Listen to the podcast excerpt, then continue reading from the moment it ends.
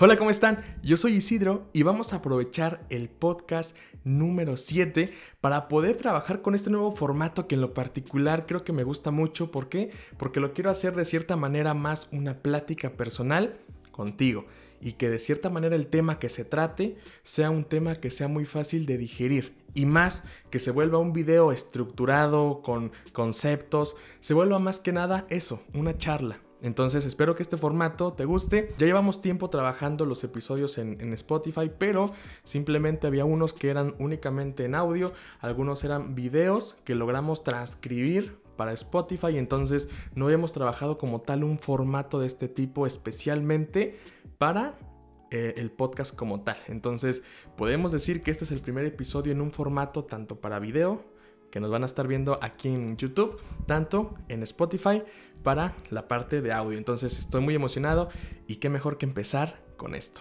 Hoy vamos a platicar acerca de qué es lo que está pasando con el algoritmo, qué está pasando con Facebook, qué está pasando con todo el entorno y qué es lo que va a suceder también en los próximos años y vamos a platicar de una teoría que pudiéramos llamar teoría conspirativa la cual cada vez tiene mucha más fuerza y con la cual me estoy convenciendo que Facebook va a cambiar totalmente la manera de cómo evalúa, analiza y cómo también nosotros generamos anuncios dentro de la plataforma.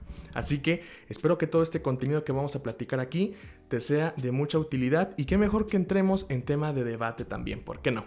Entonces, para poder entender este tema, tenemos que comprender cuál es el proceso que ha pasado la plataforma de Facebook para llegar hoy en día a la manera en cómo se está queriendo mover. Y para comenzar, Hace algunos meses, el CEO de Facebook, Mark Zuckerberg, tuvo que ir a la corte. ¿Por qué? por un tema de información. Y esto para muchos pudiera ser un tema normal, un tema cotidiano, pero créanme que cada vez más y más empezó a surgir la idea de Facebook controla demasiada información, demasiados datos, ¿qué hace con ellos? ¿Estamos seguros dentro de la plataforma? ¿No estamos seguros?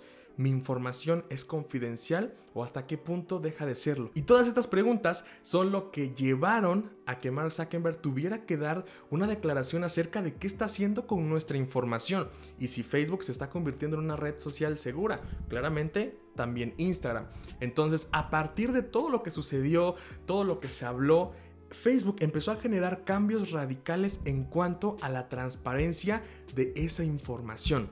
Entonces empezaron a surgir herramientas, por ejemplo, como lo es Facebook Ads Library, que es una herramienta que me permite a mí identificar qué anuncios está haciendo X persona, X influencer, X marca o X presidente, político, etc. Básicamente es una librería de anuncios que compila los anuncios que se están generando de X persona. Entonces, de cierta manera, esta es una herramienta que Facebook pone a disposición de cualquier usuario la manera de poder hacer esta investigación por cuenta propia si quieres saber, por ejemplo, qué anuncios está haciendo eh, algún cantante, algún influencer, qué anuncios está haciendo, por ejemplo, ahorita sobre todo que estamos en, en temas electorales, qué anuncios está generando cierto político. Entonces, de cierta manera, esta herramienta nace para que la gente pueda conocer por sí misma qué información qué anuncios y qué procesos se están generando hablando de publicidad.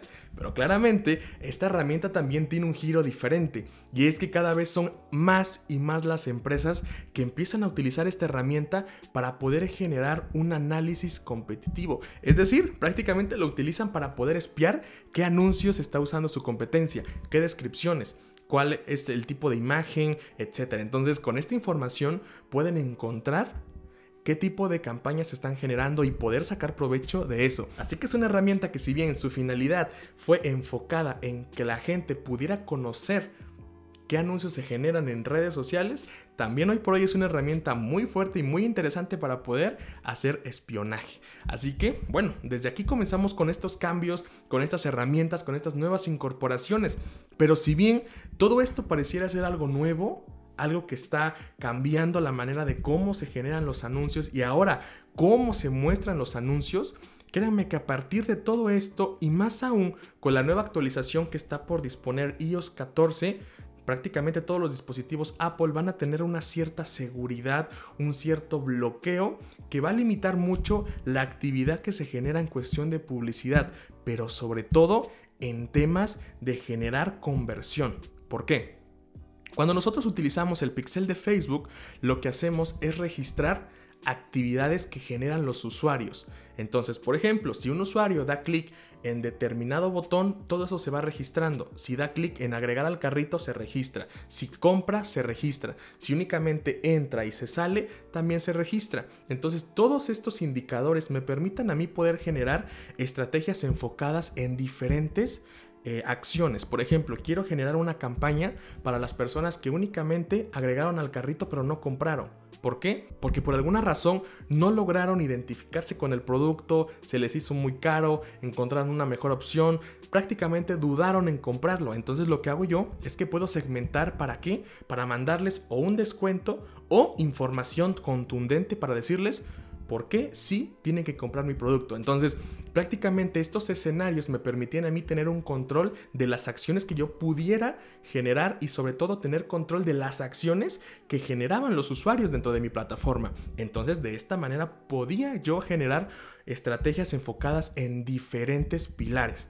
Esto se ve muy limitado con esta nueva actualización, al menos para los dispositivos iOS. Entonces, ¿Qué alternativas se pueden hacer al respecto? Básicamente, a partir de algunos meses ya la plataforma ha generado avisos sobre la preparación, sobre todo en temas de pixel, en temas de información y también por esta razón es que nos han arrojado diferentes errores en cuestión de cuentas publicitarias restringidas. ¿Por qué? Porque ahora también nos están exigiendo información. Tenemos que hacer la verificación en dos pasos y se agregan, en este caso, recursos adicionales como lo es las cuentas cuentas fiscalizables. Por ejemplo, ahora nos están pidiendo datos, en este caso, que si bien el banco requiere de parte de Facebook o algún departamento de gobierno requiere conocer información sobre mí enfocado en gasto publicitario, esa información Facebook la puede proporcionar. Entonces, por esa razón es que actualmente nos está pidiendo estos datos, que básicamente es cuál es tu nombre, cuál es tu dirección, tu código postal, prácticamente la información necesaria para poder llegar a la puerta de tu casa.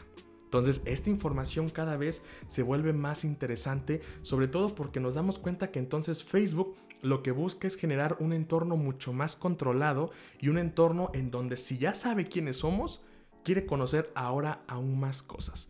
Entonces, de cierta manera también, yo no negaría la parte de que Facebook sabe cuál es mi número de teléfono, sabe cuál es mi dirección, sabe cuál es prácticamente todo lo que yo hago, sabe qué es lo que genero día con día. Creo que es importante en temas de justamente hablar de información, el hecho de que tú tengas que ponerlo primero.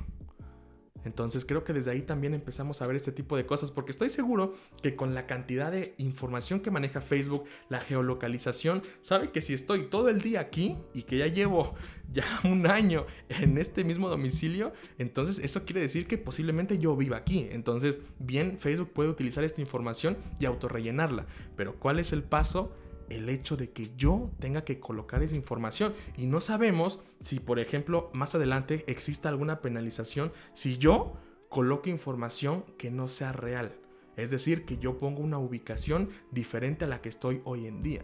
Entonces no sé si también me pueda arrojar algún dato erróneo a futuro en el cual me puedan acusar de utilizar información falsa quizás y me puedan inhabilitar la cuenta publicitaria. No lo sé, son especulaciones, pero bueno, vamos analizando exactamente qué sucede con toda esta información que se está requiriendo de Facebook. Y justamente todos estos cambios son los que nos van a llevar a lo que se va a convertir más adelante. Entonces, todos estos cambios, estas modificaciones, todos estos requisitos nuevos que la plataforma está exigiendo, estas actualizaciones nuevas, que para mi punto de vista hay muchas actualizaciones que surgieron de una manera muy brusca, es decir, muy rápida. ¿Por qué? Porque con todos estos problemas de iOS 14, entonces Facebook lo que busca es evitar que las personas dejen de hacer anuncios, evitar que las personas salgan.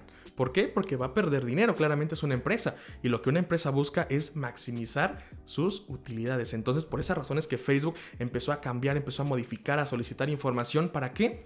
Para que entonces la seguridad, en este caso, diga, ah, Se supone que voy a bloquear la actividad extraña, la actividad de la cual no tengo información. Pero ¿qué crees? Mis usuarios ahora por exigencia ya tenemos información de ellos. Sabemos diferentes datos, número de teléfono, correo electrónico, ya verificó que de verdad es una persona. Porque también aquí hablamos de una lucha en contra de muchos robots que automatizan diferentes mensajes con el fin de robar información, eh, estafar a la gente, generar spam, etc. Entonces es una lucha constante que la plataforma también tiene para que pueda uno proteger su información y prácticamente asegurarnos que somos unas personas las que controlamos una cuenta publicitaria y no un ente que pudiera bien ser un robot automatizado. Entonces toda esta lucha es lo que hace que hoy en día Facebook requiera toda esta información y es para lo que se viene a futuro, como bien comento.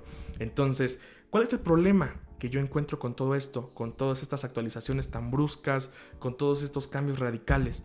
Que si bien están mejorando ciertas cosas, creo que también se están afectando cosas que ya funcionaban, pero que hoy en día no lo hacen de la manera correcta. ¿Y a qué me refiero con esto? Pues básicamente, si bien anteriormente se generaban errores, por ejemplo, de compilación, en los que se aprobaba mi campaña, ya estaba todo listo, pero pasaban minutos, pasaban horas, inclusive pasaban días, y simplemente no veíamos interacción, no veíamos rendimiento, no veíamos likes, no veíamos ni inclusive ni gasto publicitario. Entonces, ¿qué sucede en estos casos? Se aprobó mi campaña, pero no se está mostrando, no pasó al siguiente nivel. Entonces aquí se generó un error de compilación.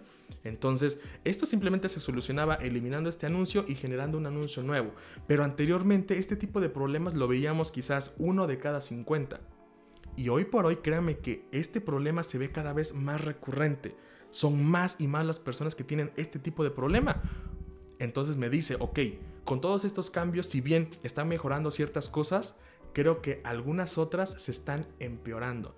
Y en este caso se me hace ahora un poquito más complejo el hecho de decir que se están descuidando básicamente todas estas herramientas tan básicas como lo es que mi anuncio se muestre. Entonces creo que aquí es un problema que está teniendo Facebook. Y no solamente esto, también tenemos otros problemas en los que la gente sigue luchando porque les aprueben sus campañas publicitarias. ¿Por qué? Porque ahorita hablar un tema, yo me atrevería a decir, de censura por parte de la plataforma, está bastante fuerte. Creo que hoy por hoy la plataforma quiere controlar demasiado la información, quiere tener anuncios lo más perfecto posible, quiere que las campañas que se hagan sean las campañas más directas, más simples y prácticamente más minimalistas que se puedan generar. Y es por eso que hoy por hoy muchos anunciantes que quizás tienen ideas anteriores, es decir, quieren replicar lo mismo que hacían antes, hacerlo hoy, eso es un punto negativo para ellos. ¿Por qué?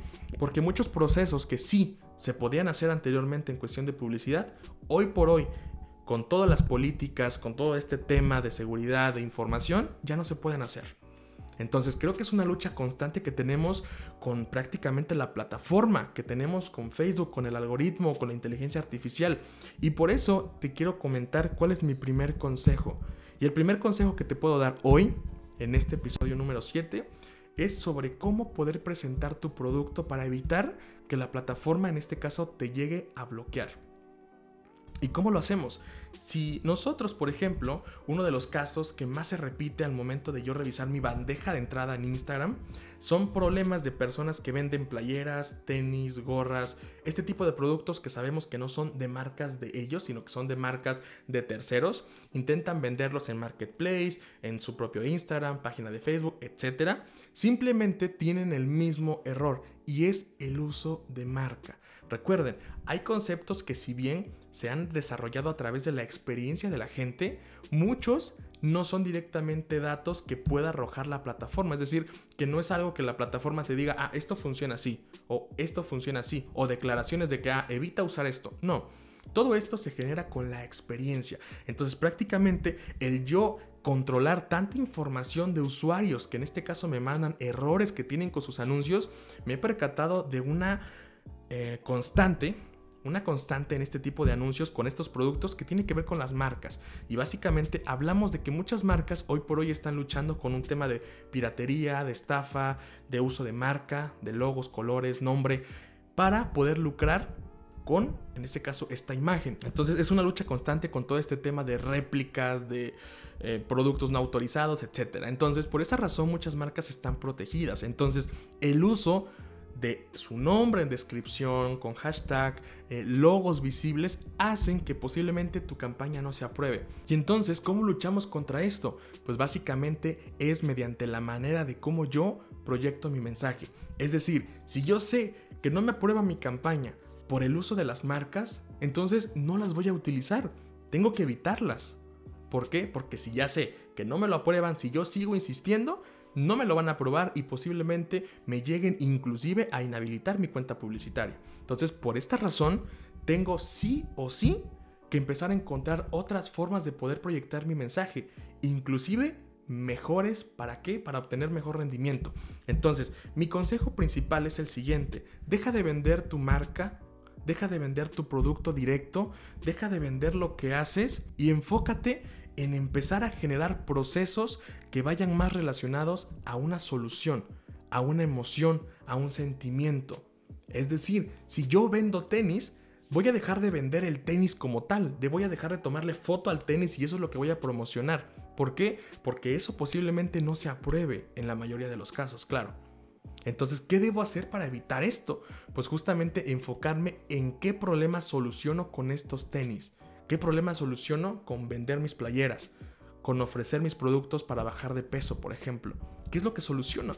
Entonces, ya que identifico mi problema, ya que identifico las áreas de oportunidad que tienen mis clientes hacia mi producto, entonces puedo empezar a vender ese problema, esa sensación, esa emoción, ese estado de ánimo, eso que los clientes tienen al momento de tener mi producto con ellos. Por ejemplo, vamos a retomar los tenis. Yo Claramente si quiere evitar todo esto, tendría que empezar a vender qué sensación tienen los tenis. Por ejemplo, la emoción de ganar un maratón, la emoción que se siente ganar una carrera, vestirse bien, la comodidad. Este tipo de indicadores son los que me pueden ayudar a que mi mensaje se proyecte de la mejor manera posible y de esta manera evite al 100% la censura o la limitante que tenemos cuando trabajamos con marcas de las cuales no somos dueños. Entonces podemos trabajar procesos, en este caso trabajando con diferentes objetivos para poder conectar y poder en este caso tener un mayor nivel de engagement. Porque recuerda, la gente suele identificarse más con un problema que con un producto directo.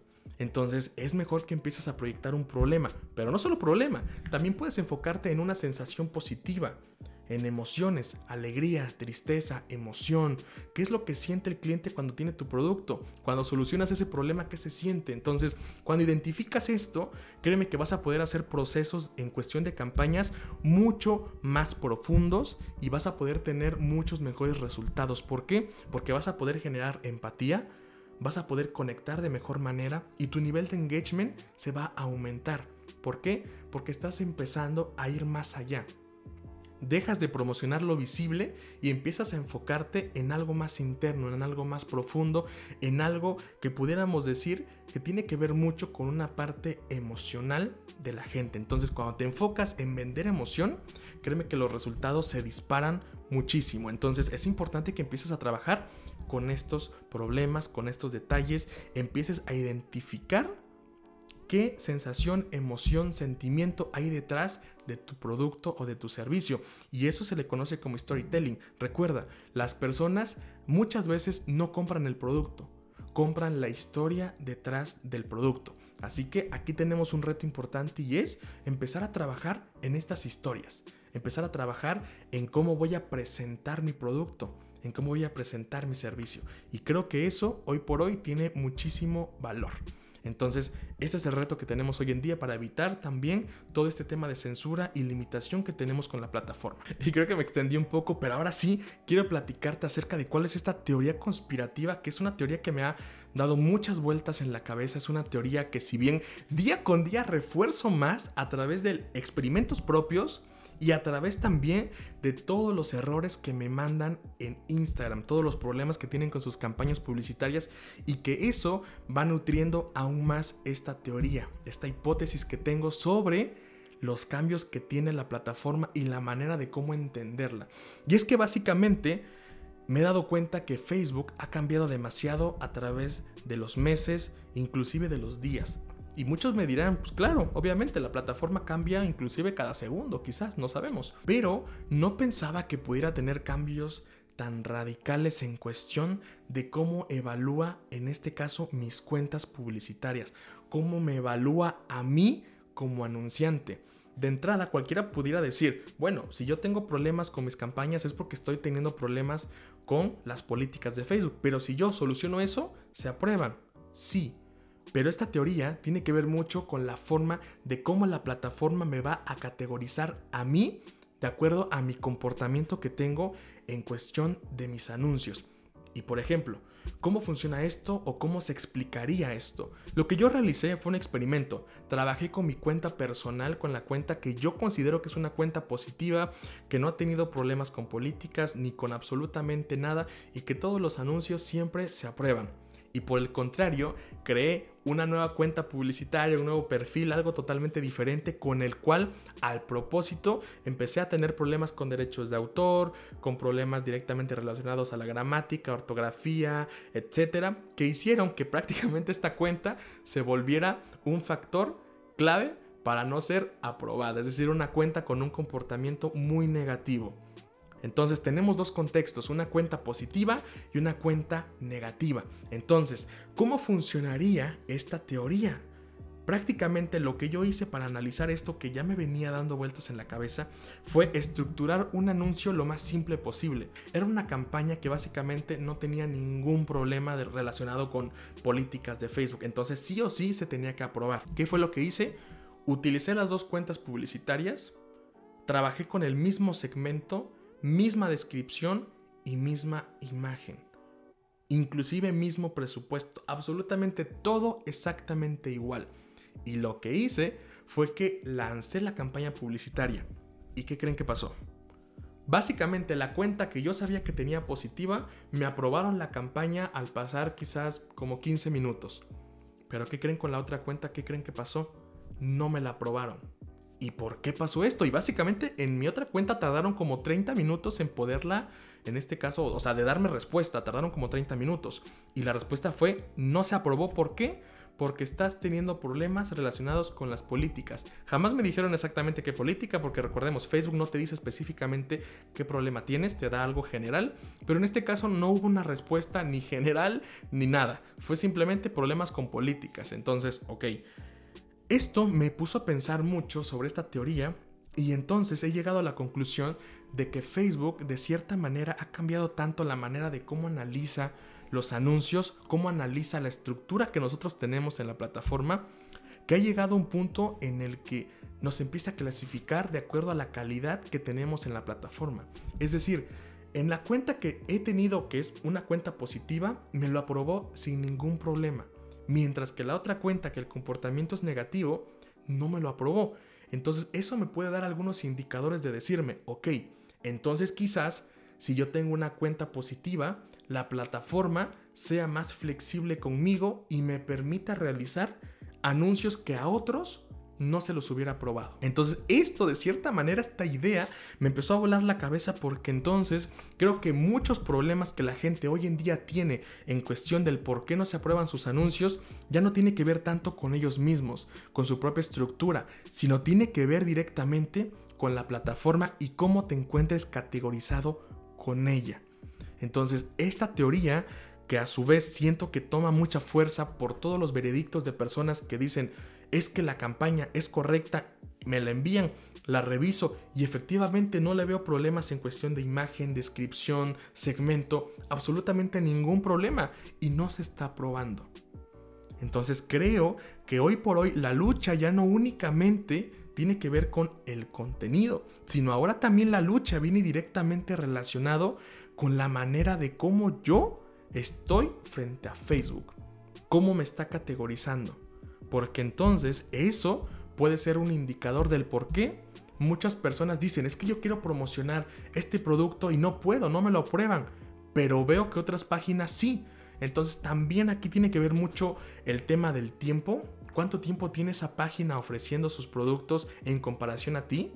Los veredictos, las reseñas que tiene de parte de los usuarios han habido reportes de estafa, de robo de información, reportes por contenido, no. Entonces es una cuenta que se mantiene positiva y por esa razón quizás exista cierta flexibilidad al momento de generar sus anuncios que le permiten, en este caso, poder mostrarlos, mientras que a otras cuentas no.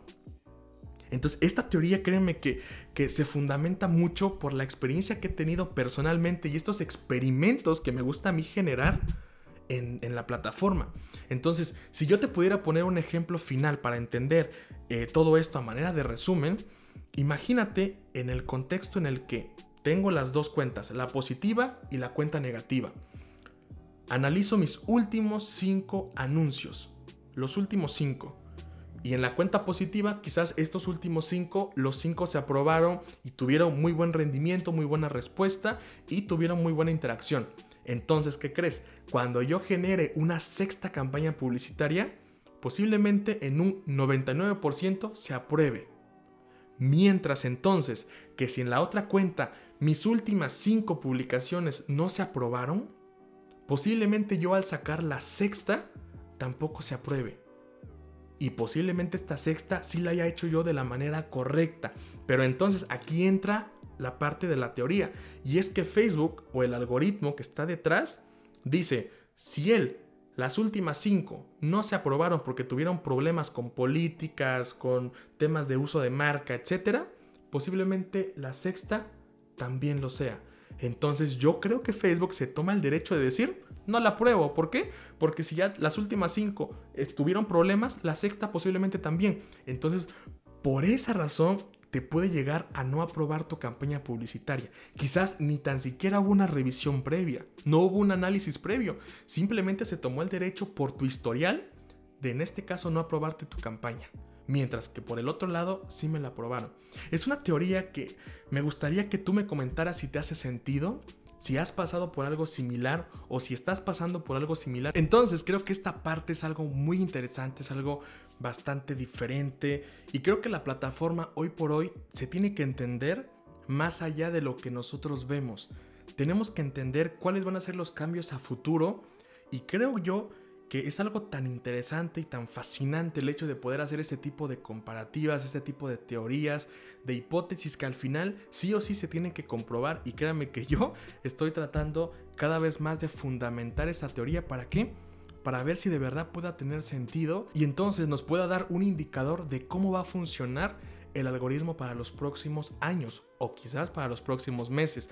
Y es que puedo entender entonces que esta inteligencia artificial inclusive puede empezar a tomar decisiones independientes, es decir, que ya no se va a fundamentar en políticas generales, sino a través de toda la información que tiene de mí, puede tomar la decisión de decir no se aprueba su campaña o sí se aprueba su campaña. Entonces creo que esta idea de decir que el algoritmo ahora va a poder decidir si sí o no Creo que eso es algo que cada vez me sorprende más. Creo que tiene demasiada fuerza y creo que es algo que vamos a ver bastante interesante para los próximos eh, años inclusive. Entonces, ¿qué te pareció esta teoría? ¿Tiene sentido? ¿Hace clic para ti? ¿Crees que de verdad funciona así el proceso de cómo la plataforma cada vez se vuelve tan diferente? ¿Cómo se vuelve cada vez algo tan impresionante, tan prácticamente algo que pudiéramos decir cada vez más humano? ¿Hace sentido para ti todo esto? Y me gustaría también saber cuál crees que sea alguno de los cambios radicales que se puedan venir para la plataforma en cuestión del algoritmo. ¿Qué crees que vaya a cambiar? ¿Crees que va a haber algo nuevo?